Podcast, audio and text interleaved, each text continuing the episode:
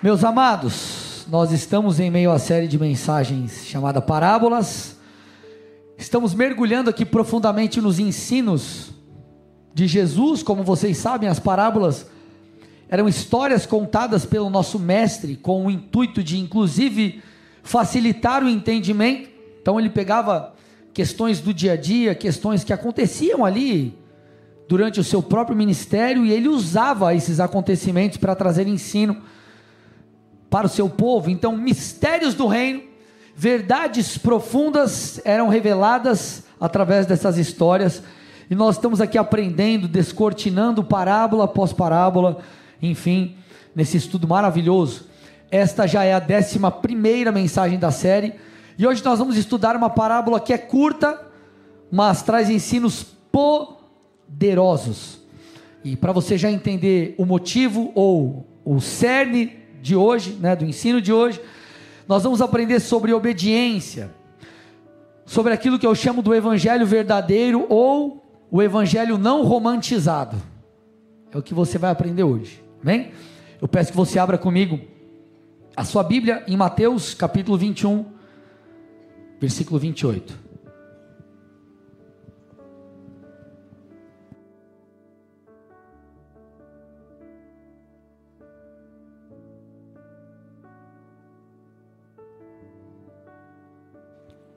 Nós vamos estudar a parábola dos dois filhos. A Bíblia diz: O que vocês acham? Um homem tinha dois filhos. Chegando-se ao primeiro, disse: Filho, vá hoje trabalhar na vinha. Ele respondeu: Eu não quero ir. Mas depois, arrependido, foi. Dirigindo-se ao outro filho, o pai disse a mesma coisa. E ele respondeu: Sim, senhor. Mas não foi. Qual dos dois fez a vontade do pai? Os mestres da lei responderam: O primeiro. Então Jesus disse: Em verdade lhes digo que os publicanos, os coletores de impostos, e as prostitutas estão entrando no reino de Deus primeiro do que vocês. Porque João veio até vocês no caminho da justiça e vocês não acreditaram nele. No entanto, os publicanos e as prostitutas acreditaram.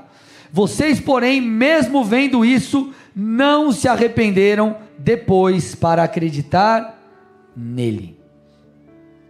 Gente, eu acredito, eu acho incrível a maneira como Jesus respondia aos seus perseguidores. E claro que essa parábola é a continuação ou a resposta de Cristo perante aqueles que tentavam descredibilizá-lo. Então, você vê em diversos momentos pessoas fazendo perguntas, tentando trazer descrédito a Jesus e, e, e ao seu ministério.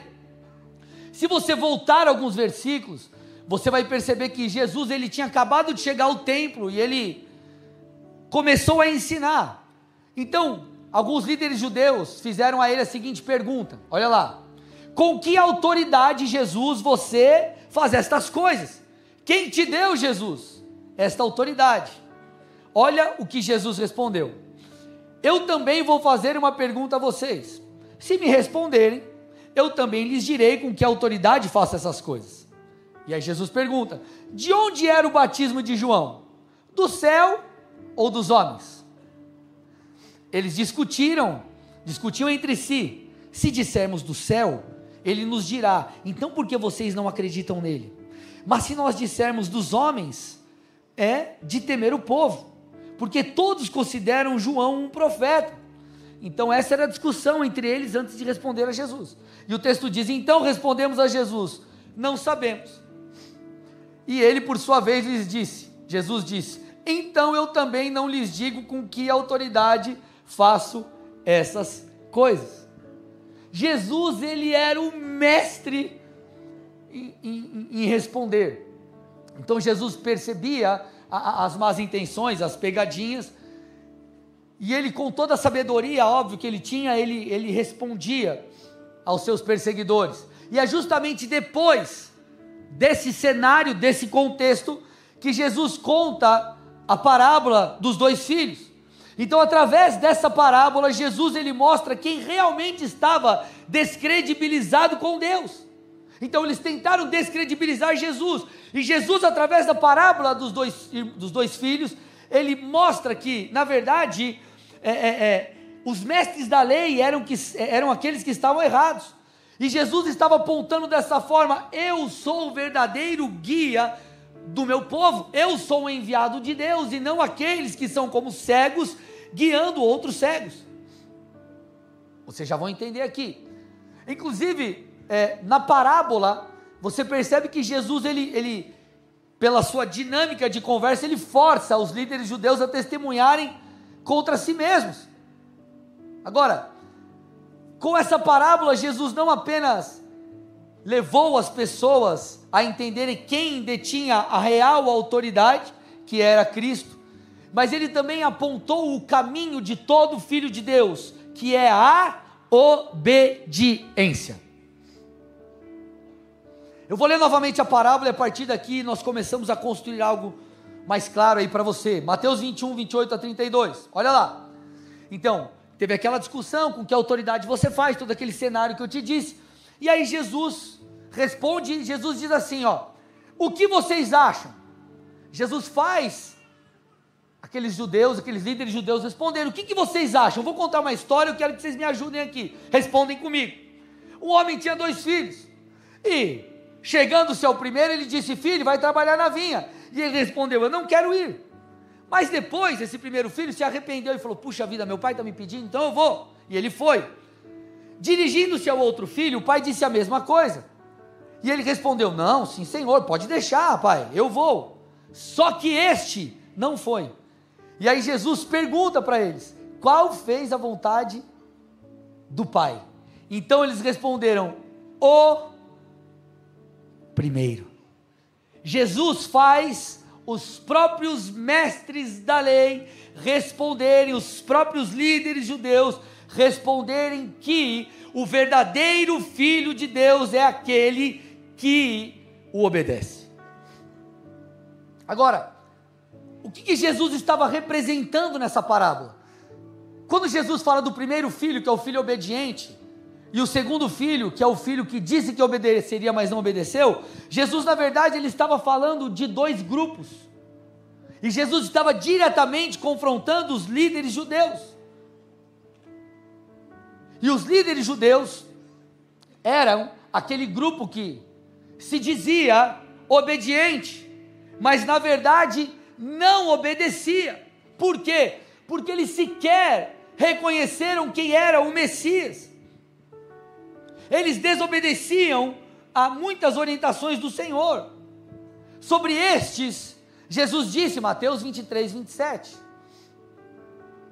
Ai de vocês, escribas e fariseus hipócritas, porque vocês são semelhantes aos sepulcros pintados de branco, que por fora se mostram belos, mas interiormente estão cheios de ossos mortos e de toda podridão. Então ele está dizendo assim: ó, vocês são como sepulcros, você vai lá ter uma lápide, é tudo bonito, mármore, sei lá, um monte de coisa linda. Mas lá dentro há uma pessoa morta, há um corpo em decomposição. Já o outro filho, já o outro filho, era aquele filho que é, é, é, não seguia Jesus, não obedecia a Deus, só que ele escuta a palavra e ele obedece. E ele obedece é sobre estes que Jesus está falando quando ele diz: os coletores de impostos e as prostitutas se arrependeram e se voltaram a Deus. Então Jesus ele está confrontando os dois grupos aqui. O primeiro que eram as autoridades judaicas, que aparentemente seguiam a Deus, mas eles não seguiam genuinamente. E o segundo, que eram aqueles que eram julgados por muitos, eram aqueles que eram a, a, a escória da sociedade, mas eles se arrependeram e eles se voltaram a Deus. Então Jesus diz: são estes que vão entrar no reino dos céus, porque estes verdadeiramente estão me obedecendo. Então o que Jesus está confrontando nessa parábola é o que? É a aparência exterior. Era isso que os líderes judeus, os fariseus, na verdade, eles levavam muito em conta. Eles levavam muito em conta a aparência. E eles se preocupavam com tudo aquilo que aparentava, com detalhes. Eles colocaram preceitos de homens, mas por dentro eles estavam podres. A obediência, ela não existia, ou se por vezes existia, era superficial. Por isso que Jesus vai em Mateus 5:20, ele diz assim, ó: "Porque eu afirmo a vocês que se a vossa justiça não exceder muito a dos escribas e fariseus, jamais vocês entrarão no reino dos céus. Sabe o que Jesus está dizendo para os seus discípulos? Ele está dizendo: a justiça dos fariseus é uma aparente justiça. É aquele que diz, sim, Senhor, mas não obedece.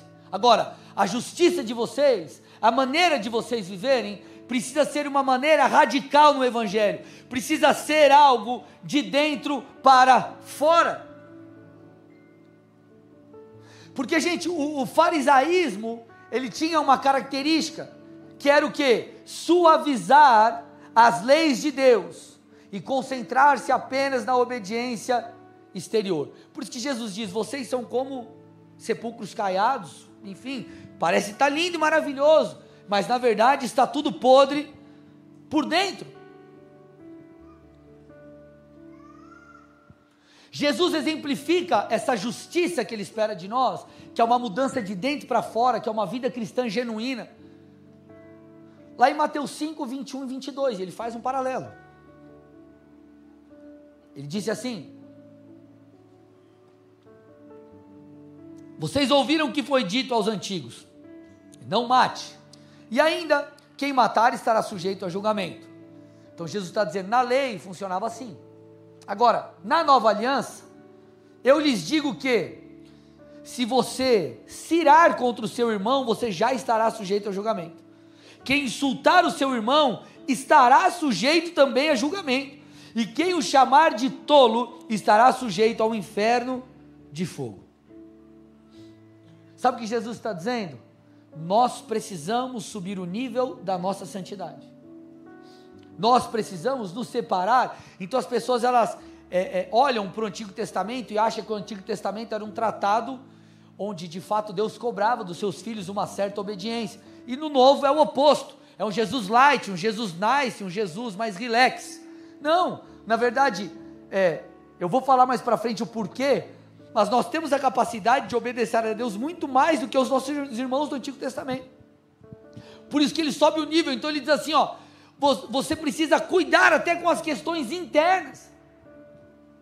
Não é apenas você é, matar o seu irmão. Ele está dizendo, você precisa lidar corretamente no seu interior com as pessoas que você convive, enfim. Então, o cerne da parábola dos dois filhos é a obediência genuína. Então, enquanto um grupo falava assim, Senhor, eu vou obedecer e não obedeci, o primeiro grupo, os fariseus, os líderes. O outro, não, não quero saber de Jesus, mas depois ele se arrepende e ele enfim obedece a Deus. Estes foram elogiados pelo Senhor. E é sobre isso que eu quero falar com vocês nessa noite. Vocês estão comigo? Passada essa introdução, meu irmão e minha irmã, eu preciso que você entenda que Jesus ele nos chama a uma vida de separação. Jesus nos chama a uma vida de crucificação dos nossos prazeres, da nossa maneira antiga de viver. Entenda, quando eu falo por isso, disso, eu não estou dizendo que agora você virou crente, você não pode jogar futebol, você não pode jogar videogame, não é nada disso, gente. Estou falando de coisas imorais, de coisas que ferem a palavra de Deus, enfim, daquilo que nos afasta de Deus, do pecado. Só que antes de nós entrarmos nesse ponto, que vai ser o ponto crucial da noite, eu preciso definir três coisas com vocês aqui em relação à obediência. A primeira coisa que nós precisamos definir é: o crente em Jesus é definido por sua obediência. Ou seja, o que faz de você um crente é a obediência. Não, pastor, mas não é a fé? Claro, você crê em Deus. Quando você crê em Jesus e se arrepende, você entra pela porta que é Cristo. Agora, essa mesma fé que você tem agora em Cristo Jesus, ela é uma fé prática. não é uma fé apenas de emoção e sentimento. Ah, eu acreditei em Jesus, eu acreditei que ele morreu na cruz. Não, não. É uma fé prática, é uma fé que aponta para a obediência. Então, o que te faz um crente, o que define um crente de verdade é a sua obediência. O amar a Deus, claro que envolve emoções, envolve sentimentos, enfim, mas a definição, uma das definições mais poderosas, a definição clara que Jesus traz sobre amor é a obediência. João 14, 21, põe para mim aí.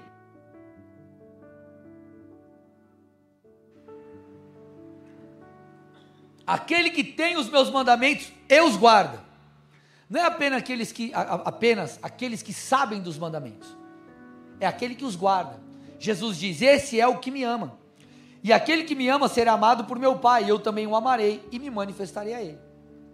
Então, esse texto bíblico, ele já refuta muitas inverdades que nós ouvimos por aí. Deixa eu trazer um princípio de interpretação bíblica para você. Primeiro, a Bíblia não se contradiz. Se você percebe textos que parecem que se contradizem, na verdade é um, de, é um desafio de interpretação. A Bíblia jamais vai se contradizer. Segunda lição prática para a interpretação bíblica: você não pode usar um texto fora de contexto e um texto isolado. Você precisa entender com toda a dinâmica bíblica, por quê? Porque Deus ele não fala uma coisa aqui e uma coisa ali. Ele não muda. Esse é um princípio espiritual sobre o caráter de Deus. Deus é imutável, ele não muda. Então, ele não vai falar que, é, é, é, que não pode adulterar e depois ele vai falar, não, adultera que está tudo certo. Não existe isso, não existe contradição na verdade de Deus. E por que, que eu preciso explicar isso para vocês? Porque muitas pessoas dizem: Eu amo Jesus. Isso é válido, isso é lindo, isso é maravilhoso, ótimo. Contudo, elas continuam deliberadamente presas nas obras da carne. E elas escolhem de verdade ir em direção oposta à palavra de Deus. Isto não é amor. Isso não é amor. Coisas como, eu sou traficante evangélico. Não existe, irmão. Você dá risada, mas é verdade, não existe isso. Não, eu sou traficante, mas sou crente. Sabe por quê, gente? Nós vivemos uma sociedade onde houve toda uma desconstrução, e isso é uma parada mais filosófica, vem desde lá de trás, é, é, é da, da, da verdade absoluta e de diversas coisas. As definições do certo e errado e tantas outras coisas se tornaram particulares. Então é mais ou menos aquela coisa assim: ó, se eu sinto, eu sou. Mas a verdade de Deus não é assim. A verdade de Deus ela é objetiva. Então, segundo Cristo, você não será crente se você se sentir crente, você será crente se você obedecer a Deus. Então, não importa a minha opinião, a tua nem a de ninguém, importa a opinião da Bíblia. E se a Bíblia diz que é assim, é assim, ponto final. Posso avançar ou paro aqui? Amém para quê? Ah, amém. Então deixa eu tomar uma água para dar tempo de você pensar. Palavras do Senhor Jesus. João 8:31. Então Jesus disse aos judeus: que haviam crido nele: Se vocês permanecerem na minha palavra, são verdadeiramente meus discípulos. Deixa eu te explicar uma coisa. A salvação, ela se dá pela fé em Cristo. Vocês estão aqui, gente? Preciso que você preste muita atenção. Ela se dá pela fé em Cristo. Eu acreditei em Jesus e me arrependi. Entendi que eu preciso de salvação e sou pecador, eu entro pela porta. Mas a salvação ela é uma obra, é a obra da salvação. Por isso que você não pode parar. E aí é assunto para outra conversa. Pastor, você acredita que pode perder a salvação? Sim, com certeza. Mas é outro assunto para outra conversa. Jesus está dizendo: nós precisamos permanecer na palavra. Palavras do apóstolo Paulo, 1 Coríntios 6, 9 e 10. Ou vocês não sabem e ele vem com uma lista: que os injustos não herdarão o reino dos céus. Não se enganem, nem imorais, nem idólatras, nem adúlteros, nem afeminados, nem homossexuais, nem ladrões, nem avarentos, nem bêbados, nem maldizentes, nem roubadores herdarão o reino de Deus. A Bíblia é clara e ponto. Posso falar de uma outra forma esse texto, sim ou não? Não existe crente imoral.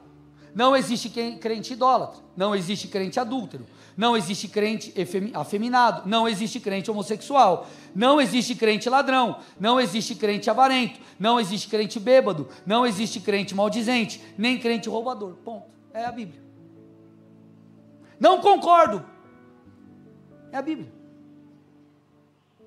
Vocês estão aqui ou não? Quem define a, a, a jornada e o estar com Cristo, a vida eterna, é a palavra de Deus. É a Bíblia que define quais são as obras da carne. O que é pecado e o que não é, o que agrada e o que desagrada a Deus é definido pela palavra, não é definido por mim. Eu posso chegar aqui e dar um monte de opinião. A minha opinião não vale. O que vale é a opinião da Bíblia.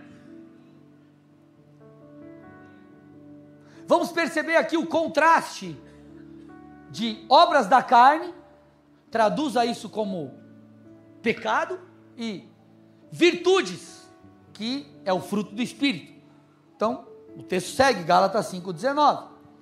Ora, as obras da carne são conhecidas e são, e aí ele vem: imoralidade sexual, impureza, libertinagem, idolatria, feitiçaria, inimizades, rixas, ciúmes, iras, discórdias, divisões, facções, invejas, bebedeiros, orgias e coisas semelhantes. Coisas semelhantes a essas. Então, não é um rol fechado, existem outras coisas. Declaro a vocês, como antes já os preveni, que os que praticam tais coisas não herdarão o reino dos céus.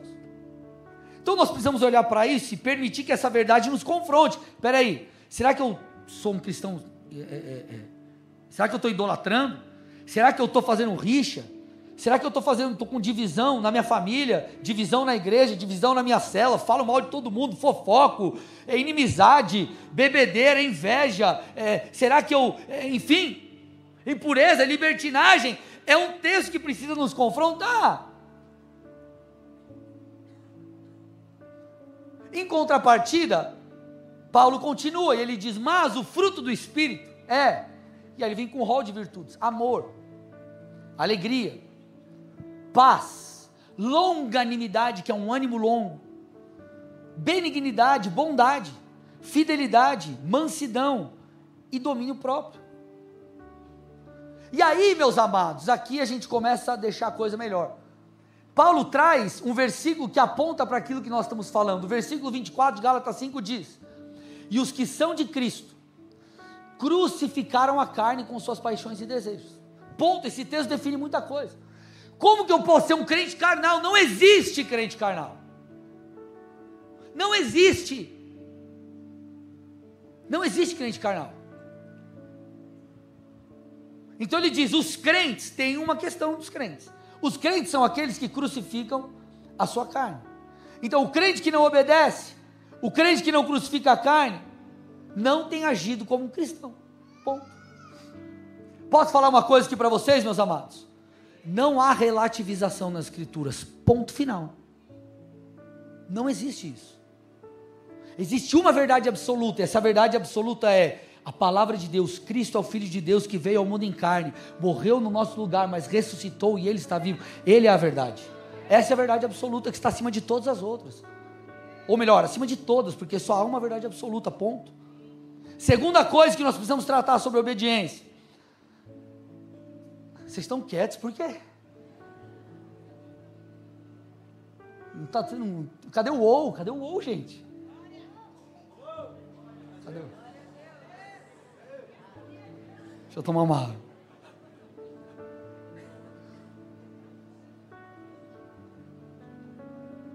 Segunda verdade sobre obediência. Segunda verdade sobre obediência.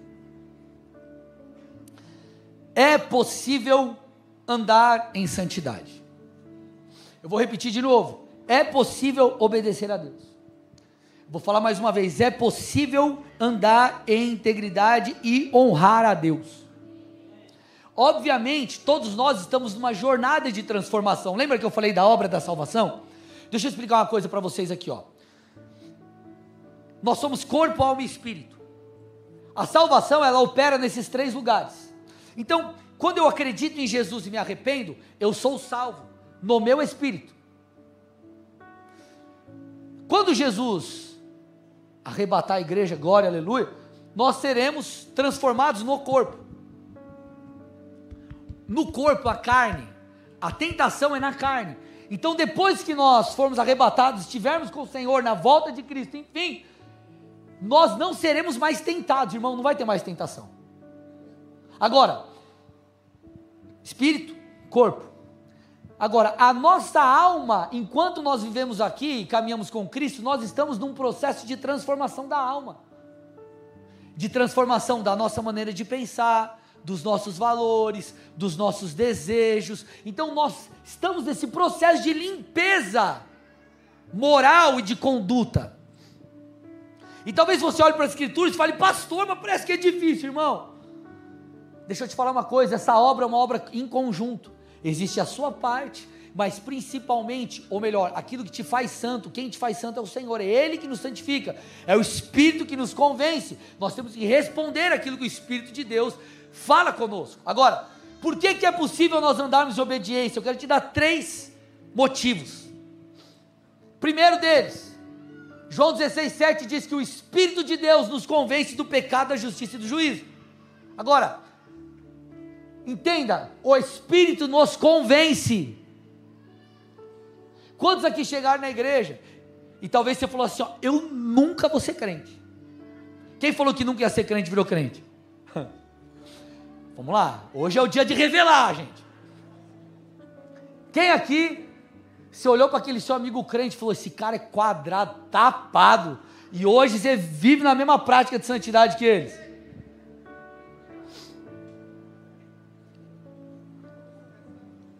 Por quê? Porque você foi convencido pelo pastor, não pelo Espírito Santo, irmão.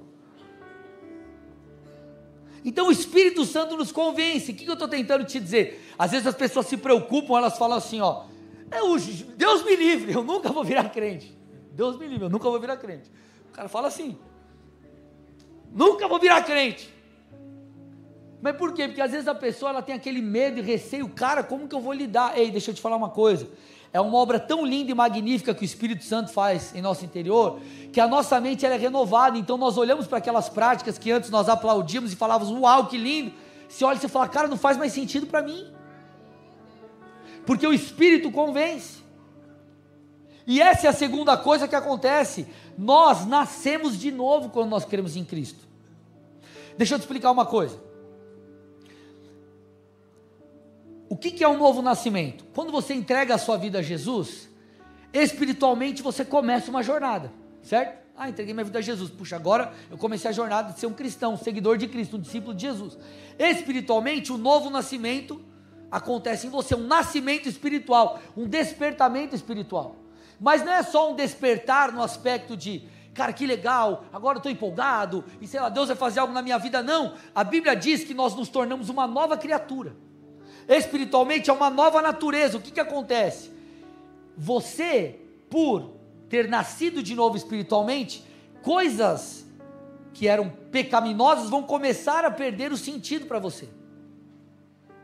Quantos aqui, depois que você foi, escutou a palavra e de verdade você entendeu, confessou Cristo como seu Senhor e Salvador? De verdade, não estou falando daquela coisa superficial. Você entendeu e falou: Eu quero Jesus. Quantos aqui, as semanas, o tempo foi passando e você começou a olhar e falou: Cara, parece que as coisas que eu fazia antes perdeu o brilho. Olha aí, é um novo nascimento. É uma obra de Deus em nós. Então isso mostra que é muito possível. E terceira coisa, nós temos a graça de Deus. Paulo fala para Tito que a graça de Deus, ela nos ensina a nos abstermos daquilo que é pecaminoso. Então a graça, ela muda você. Tipo, ela muda a, a configuração do seu interior. A Bíblia também fala sobre o trono da graça, sobre nos achegarmos a Deus e entendermos que esse Deus que espera dos seus filhos separação, esse Deus, ele vai nos auxiliar no momento oportuno. Então, o que eu estou tentando te dizer, meus irmãos? É possível nós vivermos uma vida que agrada a Deus. Então nós entendemos aqui, cara, o crente precisa obedecer a Deus, ponto. É, é, é a, é a Bíblia. Agora, é possível nós andarmos em obediência. Nós estamos numa jornada. É claro que hoje você muda um pouco, depois você vai, você vai, mudando. À medida que o Espírito Santo vai falando com você, você vai sendo convencido, você vai amadurecendo em Deus, você vai sendo mais e mais transformado. Não é um negócio que você começa aqui e você dá um pulo, está perfeito amanhã. Não, é uma jornada de transformação. Eu me converti em 2003, eu continuo sendo transformado por Deus. Então exige-se de mim, de você, uma resposta diante daquilo que o Senhor tem falado conosco. Então você lê a Bíblia e o Senhor te corrige em relação a uma atitude sua. Você está no momento de oração, você está no culto, a pregação toca você, você precisa dar uma resposta em relação àquilo. E à medida que nós damos essas respostas, nos arrependemos verdadeiramente e nós somos transformados. Então talvez você entrou aqui preso nas drogas, preso na pornografia, preso na mentira, em qualquer coisa que seja. O arrependimento abre as portas para a operação divina na sua vida. Na verdade, você pode se arrepender porque o Senhor está falando com você agora. E terceira coisa, terceira verdade sobre a obediência. Nós precisamos entender os benefícios dela. Então nós entendemos, Deus espera que eu e você o obedeçamos. É possível obedecê-lo e nós e existem benefícios para isso.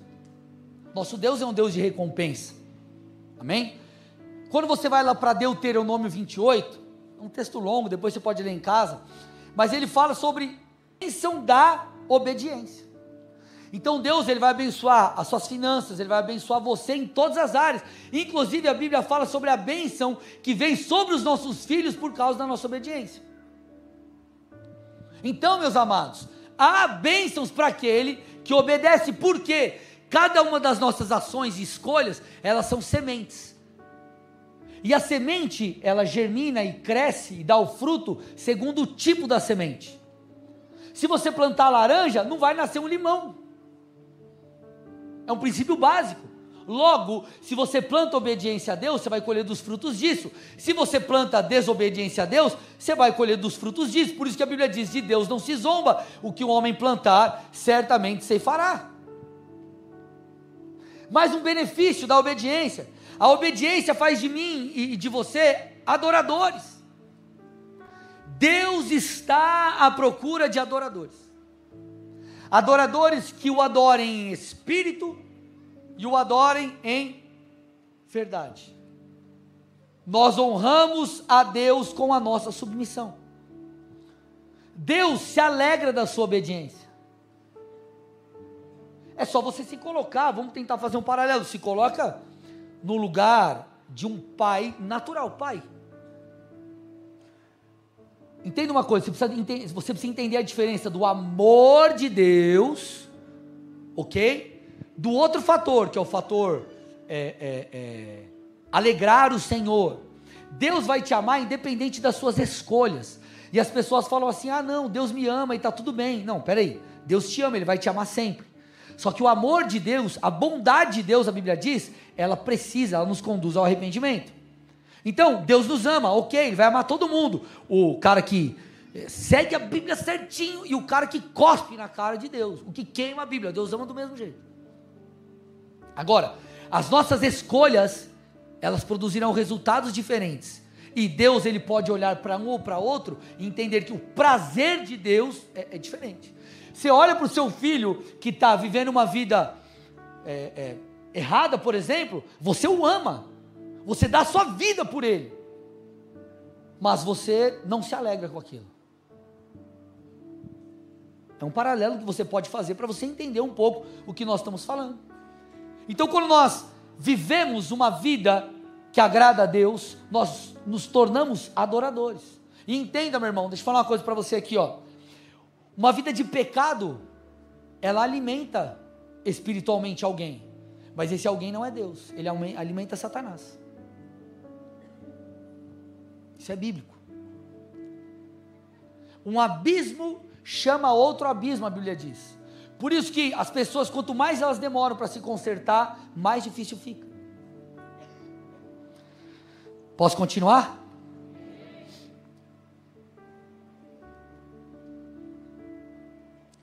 Terceiro benefício da obediência. proximidade com Deus, intimidade com Deus, experiências com Deus. Deixa eu te falar uma coisa, ó. Enquanto você viver uma vida promíscua, por exemplo, usar um exemplo aqui, e ler a Bíblia, orar, beleza. O Senhor vai tentar capturar o teu coração e te levar ao arrependimento e te trazer de volta para o centro da vontade dele. Agora, não queira ter experiências com Deus sem santidade. Uma coisa é o amor de Deus que vai te resgatar. Pastor, mas eu estava na vida toda zoada e eu tive lá, Deus falou comigo, sim, mas entenda uma coisa: todo crescimento ele demanda manutenção. Então, você está caminhando com Deus, e você constrói algo, e daqui a pouco as suas práticas você derruba, e você constrói e você derruba, você constrói e você derruba, irmão, você nunca vai sair do lugar. Então, Deus, eu me arrependo, vamos lá. E aí você está lá na luta contra a carne, às vezes você cai e erra, Senhor, você se arrepende prontamente, vamos lá. E você continua, você constrói, e você vai edificando a sua vida, e você vai indo a lugares mais altos e mais profundos com o Senhor. Sem santidade, ninguém verá a Deus, a Bíblia diz, irmão. Pastor, mas a minha opinião é diferente. Sinto muito. É a Bíblia. Hebreus 12, 14. Mais um benefício da obediência, galardão celestial. Há uma recompensa para todo aquele que permanece em Deus. Pastor, mas quando a gente, quando a gente chegar lá no, no, com o Senhor, estivermos com Cristo, então vai ser todo mundo com aquela, aquela casinha germinada, tudo igual vai ser, não, irmão? Ah, não vai. Eu quero uma casona top. Aquela piscininha, uma sauna, os mais velhos, a sauna. O que, que eu estou tentando te dizer?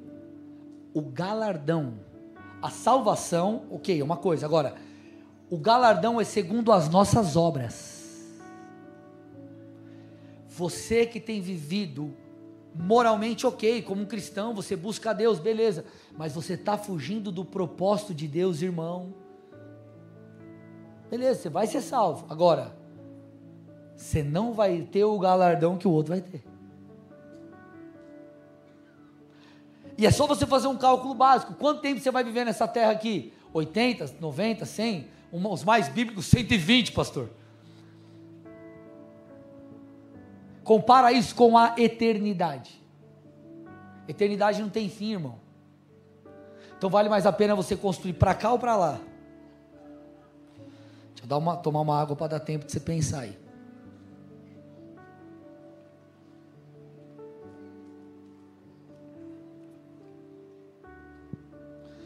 Então, meus amados, está claro que seguir a Jesus é obedecê-lo, é obedecer a Sua palavra.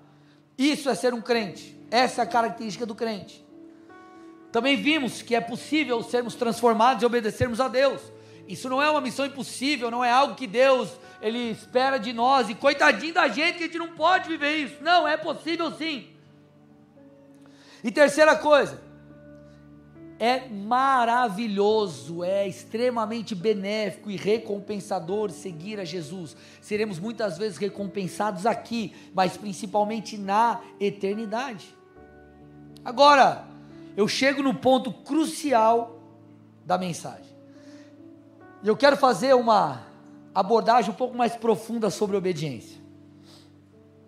Eu preciso que você entenda que obedecer a Deus envolverá algo chamado sacrifício.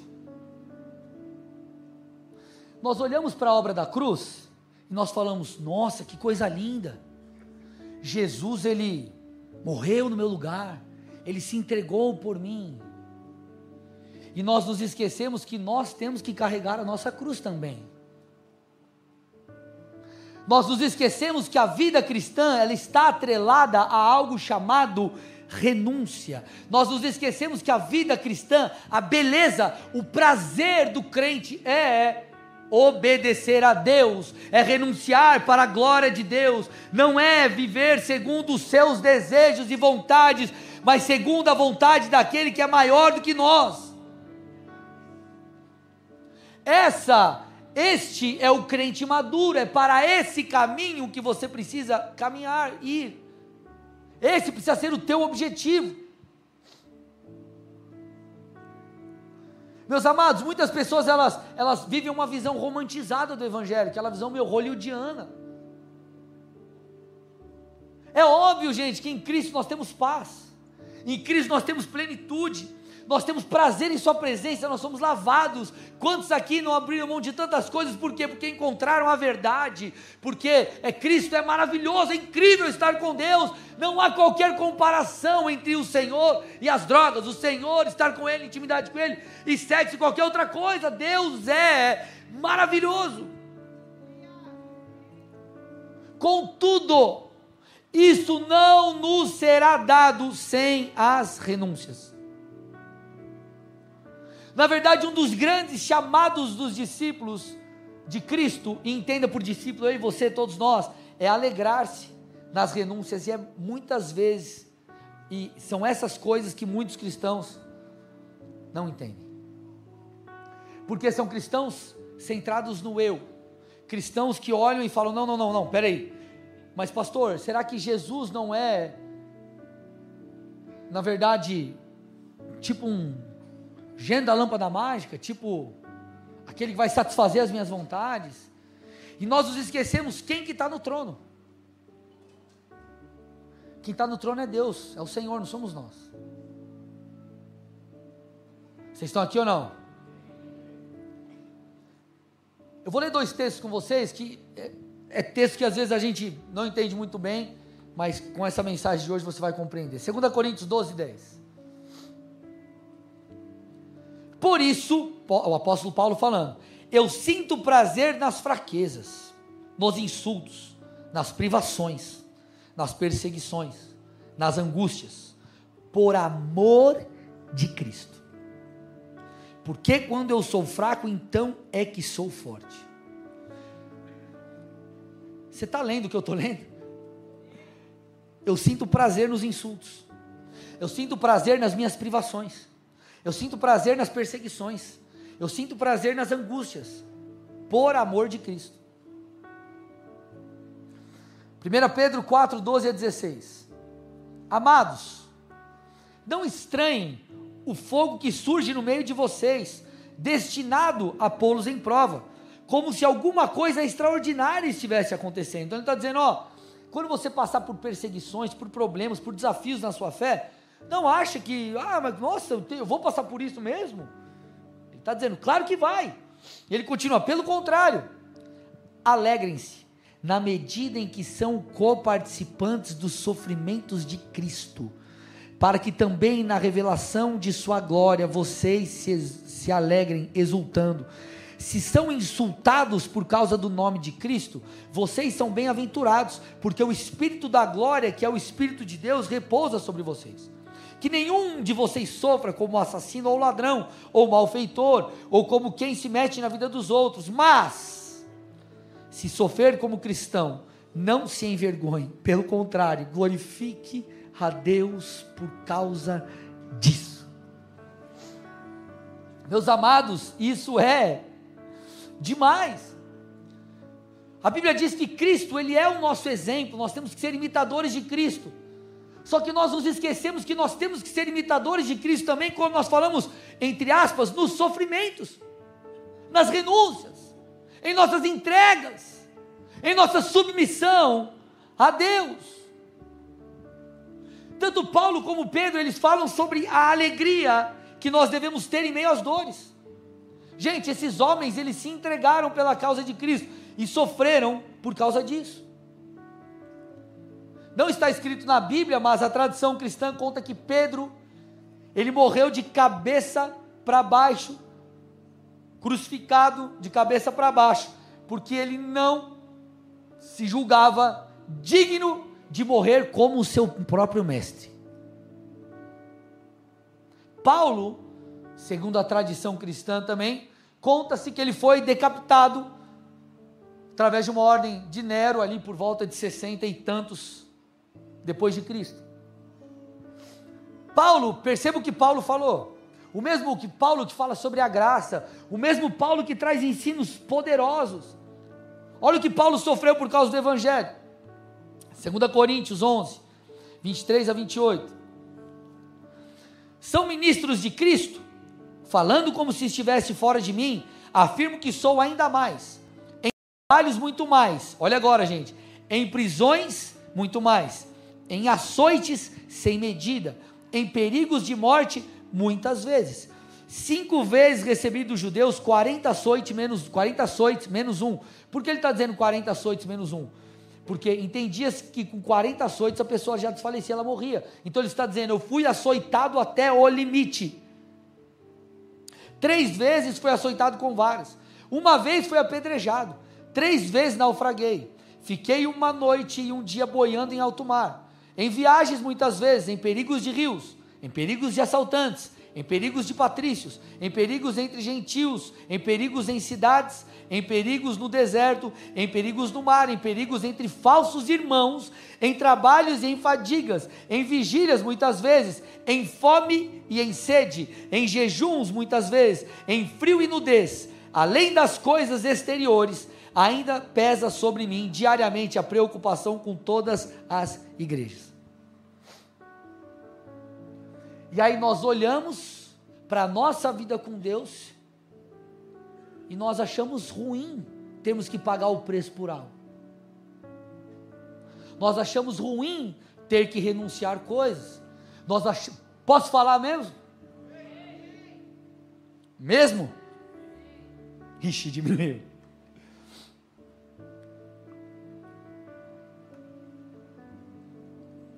Nós achamos ruim se sacrificar numa escala. Nós achamos ruim. Sofremos perseguição na escola por causa de Jesus. Nós achamos ruins, ruim tantas outras coisas. E nós achamos que tudo tem que ser ao nosso favor, sendo que na verdade é o contrário. O Senhor já deu tudo que nós precisamos. A nossa vida precisa ser, é, é, seguir o padrão de Cristo. Cristo se sacrificou por nós. Nós precisamos responder vivendo de uma forma que o agrade. Talvez você não passe por aquilo que Paulo passou, talvez eu e você não passemos por aquilo que Paulo é, é, é teve que enfrentar, mas nós precisamos renunciar às nossas coisas. Você vai ter que renunciar à fornicação, renunciar a relacionamentos que não deve. Claro, depois você casou, está casado, irmão, aí esquece, não faz uma boa escolha antes. Talvez você vai ter que renunciar algo em prol do seu chamado. Eu tive que renunciar à minha carreira. Talvez você vai ter que se renunciar às drogas e tantas outras coisas por causa de Jesus. Talvez você vai ter que é, é, é entender e enfrentar pessoas te criticando, pessoas falando de você, pessoas te traindo e tudo bem, segue, por quê? Porque é o mínimo que nós podemos fazer por causa de Jesus.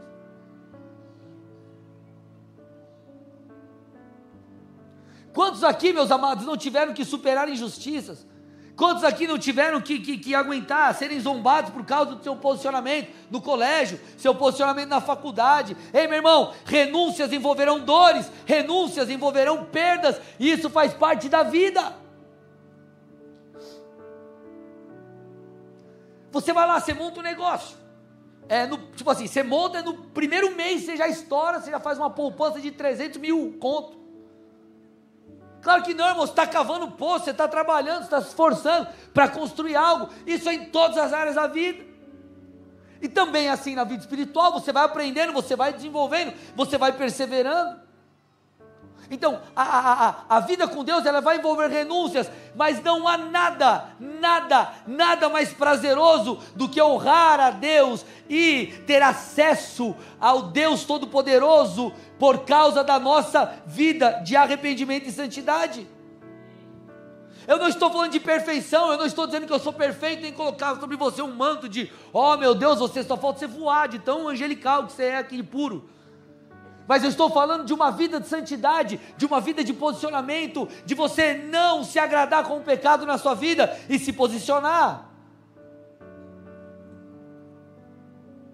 Meus amados, a vida cristã passa por algo chamado crucificação. Estou indo para o final. Gálatas 5,24, vamos ler novamente esse texto. Cristo foi crucificado. Cristo, deixa eu te falar uma coisa. Jesus veio como homem. Ele não pendurou lá no madeiro e não teve dor e falou: ah, tá, vou morrer aqui só porque é a morte. Não é a morte. É tudo que ele abriu mão. Ele abriu mão de todos os seus atributos. Você tem noção que a própria sabedoria que é Cristo, ele precisou, a Bíblia diz, é, crescer em graça e sabedoria diante dos homens também. Ele passou por dores, Jesus passou por questões emocionais. Ele abriu mão de sua glória, ele reduziu, reduziu-se a, a ser humano.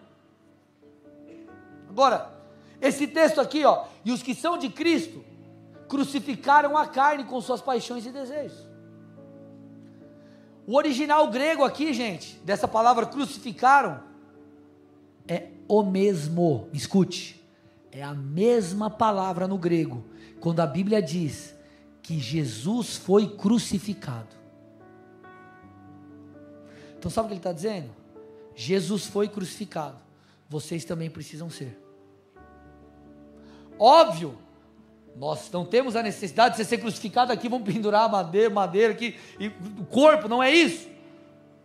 Mas nós precisamos crucificar, por vezes, os nossos prazeres, a nossa visão de mundo contrária à palavra de Deus. Você não é moldado pela cultura, você é moldado pela palavra. Acabou. Você e eu, nós somos moldados pela palavra. Então, meu amado e minha amada, deixa eu te falar: não há vida cristã sem sacrifício. E sabe por que essas verdades precisam ser ditas? Senão a gente vai ficar pregando um evangelho diluído.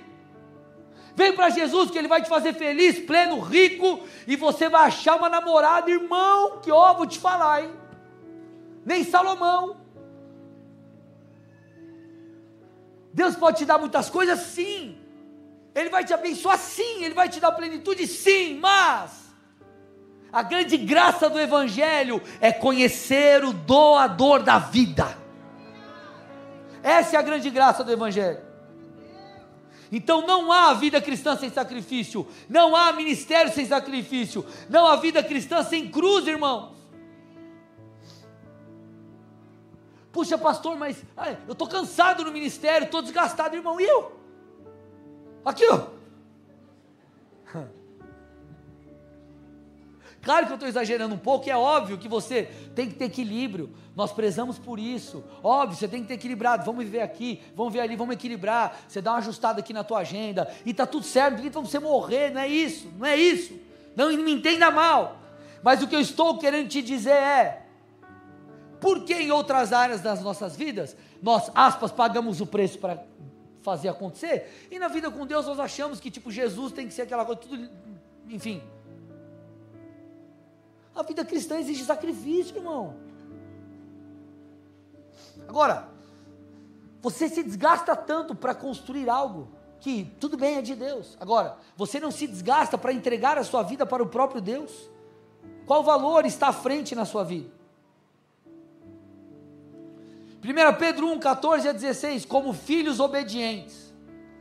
Não vivam conforme as paixões que vocês tinham anteriormente, quando ainda estavam na ignorância. Pelo contrário, assim como é santo aquele que os chamou, sejam santos vocês também. Então não existe, meus irmãos, evangelho sem a cruz, não existe evangelho sem renúncias. Pastor, vou entregar minha vida a Jesus. Amém, glória a Deus. Você vai passar por dias bons e dias maus. Eu, e, e, o ministério, pastor? Dia bom e dia mau. Se irmão, escute aqui, a gente vai viver evangelho romantizado. Lógico, tem hora que o cara está mal, o cara tem que dar um passo para trás, tem que ser cuidado, tem que ser pastoreado, e tudo isso está certo. Não estou dizendo que você tem que ser uma máquina, não é isso. Mas, entenda, existem momentos que você, você vai estar tá chorando caminhando, irmão. Vocês estão aqui ou não? Senão a gente vai viver um evangelho do ai, ó, andar com Jesus, vou pular nas nuvens aqui, ó. Ai, Jesus, e você fica aquela coisa linda demais, oh meu Deus. E a cruz? E o sacrifício? E a sua entrega? Jesus não é um guichê, não é um mercado que você chega lá, pega o que você quer e passa o vale alimentação e sai fora. João 16, 33. Eu falei essas coisas para que em mim vocês tenham paz. No mundo vocês passarão por aflições, mas tenham bom ânimo, eu venci o mundo. Sabe o que é aflições aqui no original grego? Aflições no original grego. Significa opressão, aflição, tribulação, angústia e dilemas. Jesus está dizendo assim: ó, fica tranquilo, você vai passar por opressão, fica tranquilo, você vai passar por tribulação, fique muito tranquilo, que você vai passar por angústias e dilemas na sua cabeça. Aí ele diz: Mas tenham coragem, eu venci o mundo. Sabe o que é venci? Jesus está dizendo: Eu permaneci firme na fé até a morte. Ele está dizendo, mesmo diante dessas coisas, eu permaneço. Se eu não me engano, acho que foi a pastora Carol que postou, foi você que postou um vídeo do, do Bill Johnson lá, ele falando, né, da, uma mulher comentando, né. A pastora Carol postou um vídeo, eu dei uma olhada, achei muito legal. Uma mulher comentando que ela ouviu sobre o Bill Johnson, o Bill Johnson é um pastor da Bethel, e a mulher dele, alguns meses atrás, faleceu de câncer. E aí deu poucos dias, enfim, um tempo curto, e ele já estava ministrando, cuidando das coisas da igreja e tal. Aí falaram para ele, pastor, mas né, dá um tempo tal, né? Olha, eu sei que está passando uma situação difícil. E ele falou assim: quando eu estiver com o Senhor, lá não existirá dor, sofrimento, coisa alguma. Então a minha entrega, ela é uma, vai ser uma entrega é natural, porque, cara, não tem tentação, não tem nada. Eu só respondo diante da, do Deus que é glorioso. Aí ele diz: a única, ele disse, a única oportunidade que eu tenho de adorar a Deus em meio aos sofrimentos é aqui na terra. E nós queremos viver evangelho do que, gente?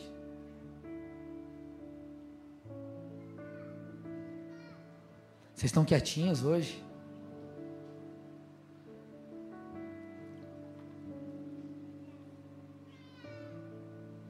Em vários momentos, você, em, vários momentos nós vemos o que um respaldo da palavra. O Senhor, por exemplo, falando, ó, eu vou estar com vocês até o fim dos tempos. O Senhor dizendo, a Bíblia, a, a, a Bíblia também diz o que? Ó, eu não vou permitir que vocês passem por situações além daquelas que vocês podem suportar. Eu vou cuidar de vocês. Nós temos o Espírito Santo, nós temos a graça. Então, meus amados, o que eu estou tentando te dizer é: o que o Senhor espera de mim, de você, é um posicionamento. E nesse posicionamento Ele vai nos ajudar. Por quê? É isso que vai nos levar à verdadeira vida. É isso que vai nos levar a viver uma vida plena. Muitas pessoas permanecem firmes com Jesus quando está tudo bem, mas e quando está tudo mal, irmão? E quando ferem você, e quando você se sente injustiçado, e quando você fala assim, cara, não fiz nada para acontecer isso, mas está acontecendo. E quando você se doa, se doa, se doa e não dá certo. E quando você está passando por uma fase difícil, quando está tudo bem e tua relação com Deus está uau, aquela coisa de fogo e glória, é fácil orar. Agora, e quando parece que irmão está tudo fechado? Qual é a tua resposta? Quando você está afim de vir na igreja é fácil vir, mas aquele dia que você está mal, será que você não pode se levantar e falar: Senhor, eu posso não estar tá bem, mas eu vou entregar a Ti um sacrifício de adoração? É fácil servir quando nós estamos animados no ministério, mas e quando nós estamos nos nossos Getsêmanes? E quando nós estamos em fase de sequidão?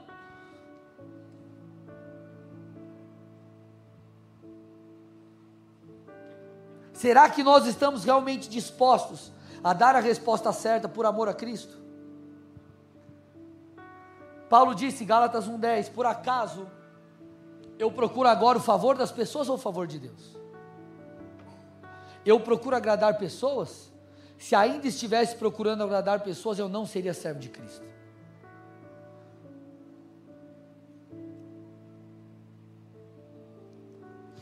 Meus amados, nós precisamos entender: Jesus nos ordenou, devemos carregar a nossa cruz. Lucas 9, 23 e 24. Estou indo para o final da palavra.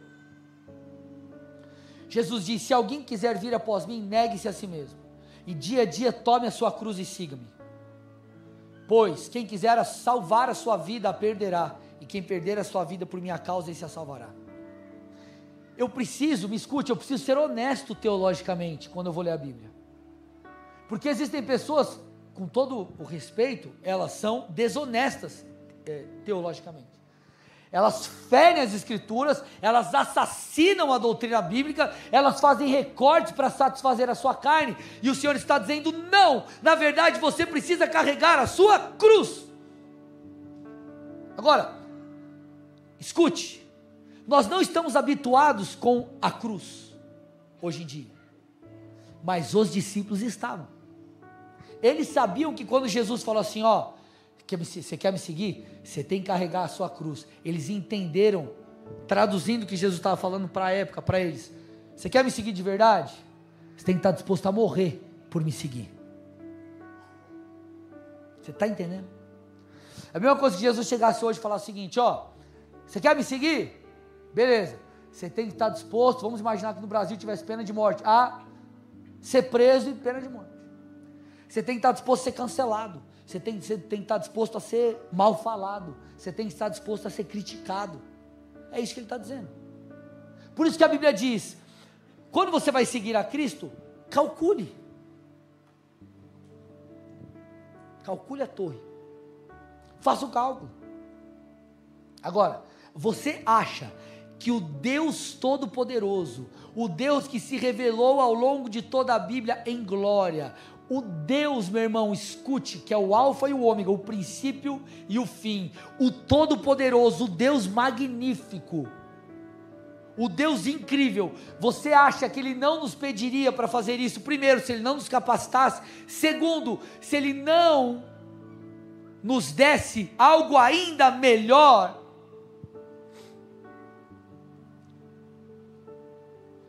E nós achamos que satisfazer a nossa carne ferindo a Deus é o melhor, sendo que na verdade o crucificar a carne é que vai me trazer um prazer com o Senhor e vai permitir que eu construa para a eternidade. Olha o que Paulo disse, meus amados, 2 Coríntios 4, 16 a 18. Por isso, não desanimamos. Pelo contrário, mesmo que o nosso exterior se desgaste, o nosso ser interior se renova dia a dia. Olha o que ele diz, gente. Quem está falando isso é o cara que morreu decapitado e é o cara que passou por tudo aquilo que eu disse de lista, de naufrágio e açoite, coisa arada. Olha o que ele disse. Porque a nossa leve e momentânea tribulação produz para nós um eterno peso de glória. E aí ele diz, ó, acima de toda comparação, na medida em que não olhamos para as coisas que se veem, mas para as que não se veem porque as coisas que se veem são temporais, mas as que não se veem são eternas. Vamos traduzir aqui. Ele está falando assim para os irmãos de Corinto: não desanimem. Pode parecer que por dentro você está passando por opressões, tribulações e tantas outras coisas. Mas se você está no Senhor, aqueles que esperam no Senhor renovam suas forças. Você vai ter paz, você vai ter a plenitude mesmo em meio às guerras, você vai ter paz em meio às guerras. E aí ele diz: Ó, oh, perceba, tudo isso é uma leve e momentânea tribulação. Ela está produzindo para nós um peso de glória na eternidade. E aí ele traz o segredo, ele fala assim, ó, na medida, põe o um texto aí, que não olhamos para as coisas que se veem, mas para as que não se veem. Sabe o que ele está dizendo? Sabe por que, que você está aí todo atrapalhado com essas tribulações? Porque a tua maneira de enxergar não está ajustada. Você não está olhando para as coisas eternas você ainda não entendeu que as coisas eternas elas são superiores. Você ainda não entendeu que a dinâmica de Deus é do céu para a terra, que é do espírito para as coisas da carne. Você ainda não entendeu que Deus está acima de tudo e de todos. Você ainda não entendeu.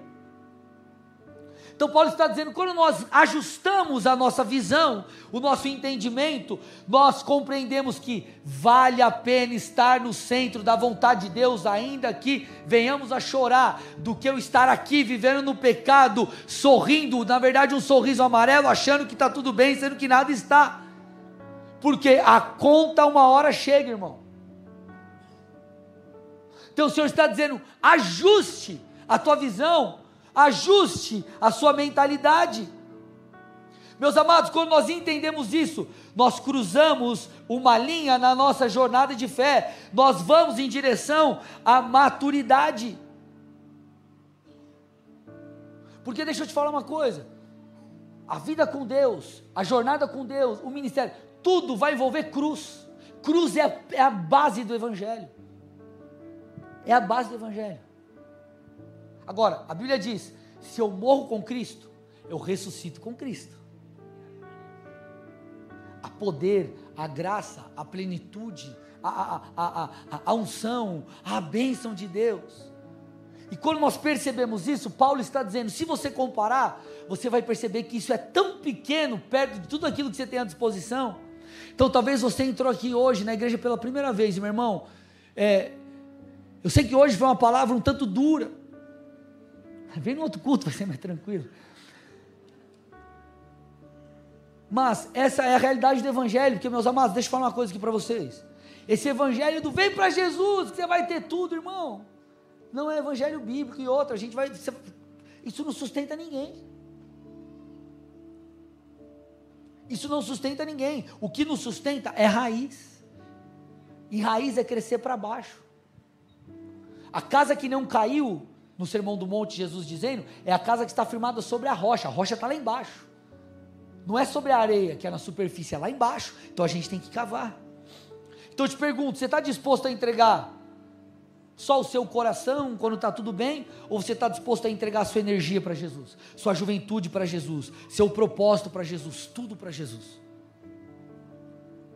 Quando a Bíblia vai falar sobre o amor a Deus, ele fala você tem que amá-lo com todo o entendimento, com todo o coração, com toda a alma e todas as forças. Sabe o que ele está tentando dizer? Tudo é para Deus, tudo é de Deus. Ele não quer 1%, ele quer 100% de você. À medida que você vai caminhando com Cristo, você vai entendendo essas coisas. E você começa a entender, bom, é melhor eu renunciar a isso, porque primeiro eu honro a Deus, agora eu também colherei disso. Eu terei intimidade com Deus e é melhor eu estar um dia em Sua presença do que mil em qualquer outro lugar. Agora, nós temos que estar dispostos. Você que é líder na igreja, você que serve em ministério, deixa eu te falar uma coisa. Nós estamos aqui para cuidar de você, te amar e te abraçar. Nós estamos disponíveis para te ajudar. Você pode contar conosco, com os pastores, com a equipe, com os presbíteros. Você pode contar conosco, sim.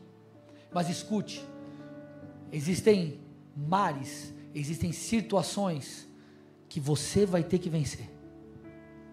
Nós vamos te ajudar, nós vamos pegar na tua mão, se necessário for, vai carregar no colo, nós vamos interceder por você, interceder com você. Mas existem gigantes que são seus.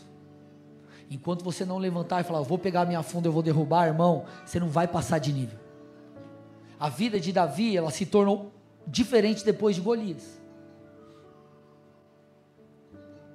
Qual é o seu Golias? Quais são as renúncias que você precisa fazer? O que você precisa entregar? Às vezes o Senhor está batendo aí, ó. Filho, deixa isso, filho, abandona isso, filho, faça isso, filho, faça aquilo. E você está insistindo, está insistindo. Deixa eu te falar uma coisa, irmão. Quando Deus vai falar com Jó, traduzindo, ele fala mais ou menos assim: Ei, Jó, quem foi que fez, colocou os limites nos mares, Jó? Ô Jó, você quer competir comigo, Jó? Eu sou eterno, Jó. Gente, sabe o que é ser eterno? Eterno é não tem data de começo nem de fim. Deus nasceu quando? Não, ele não nasceu, ele é. E a gente fica querendo brigar com Deus. Você olha para a palavra, não, mas não é assim. Eu vou procurar uma Bíblia editada. Vou rasgar, irmão, você pode rasgar. Mas não vai continuar valendo do mesmo jeito. Agora, escute. Onde há renúncia, há fogo, há presença. Onde há renúncia, há plenitude, há bênção de Deus. A Bíblia diz: Deus prefere obediência do que sacrifício. E talvez você esteja nesse momento. Obedecer ou sacrificar, o que seria isso? Eu obedeço a Deus? Ou eu vivo do meu jeito, depois eu tento consertar, irmão? De Deus não se zomba, existem consequências.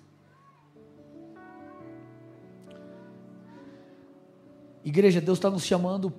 É, eu, eu confesso que eu relutei em pregar essa palavra no culto de ceia. Eu falei, Senhor, vou nessa mesmo.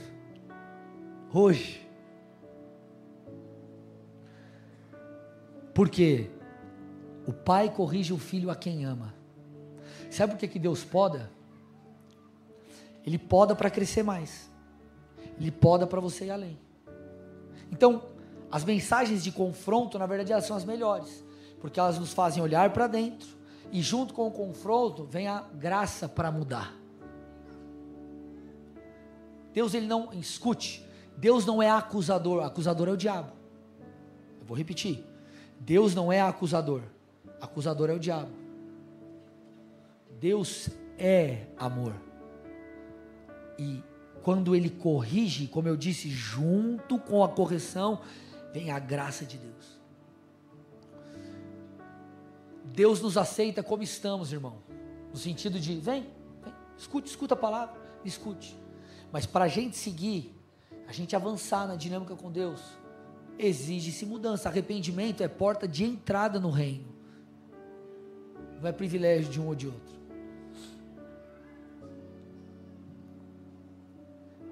Essa é a noite que você vai entregar coisas no altar do Senhor. Essa é a noite que você vai tomar decisões diante do Senhor. Essa é a noite que você vai sair, sair daqui disposto, talvez, a pegar aquele pecado de estimação. Sabe aquele pecado de estimação? Que ele mora na tua casa, mora com você, você dá comidinha para ele. Você vai pegar e ele vai jogar para fora. Porque essa palavra ela é um convite.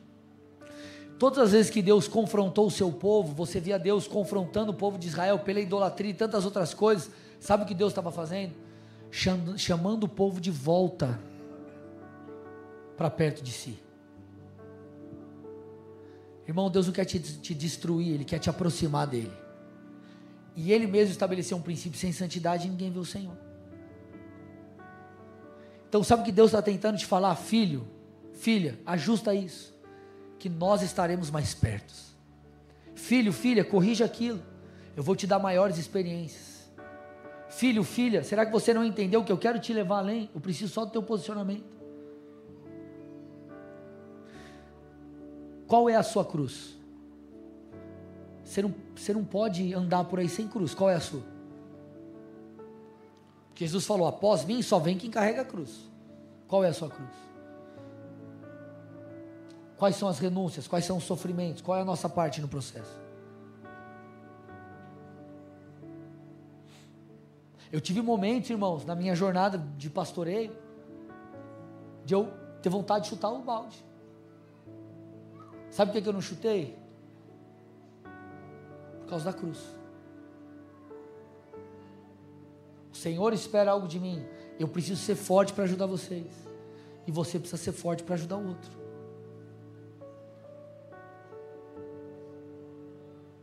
Deus está nos chamando para irmos além, irmãos.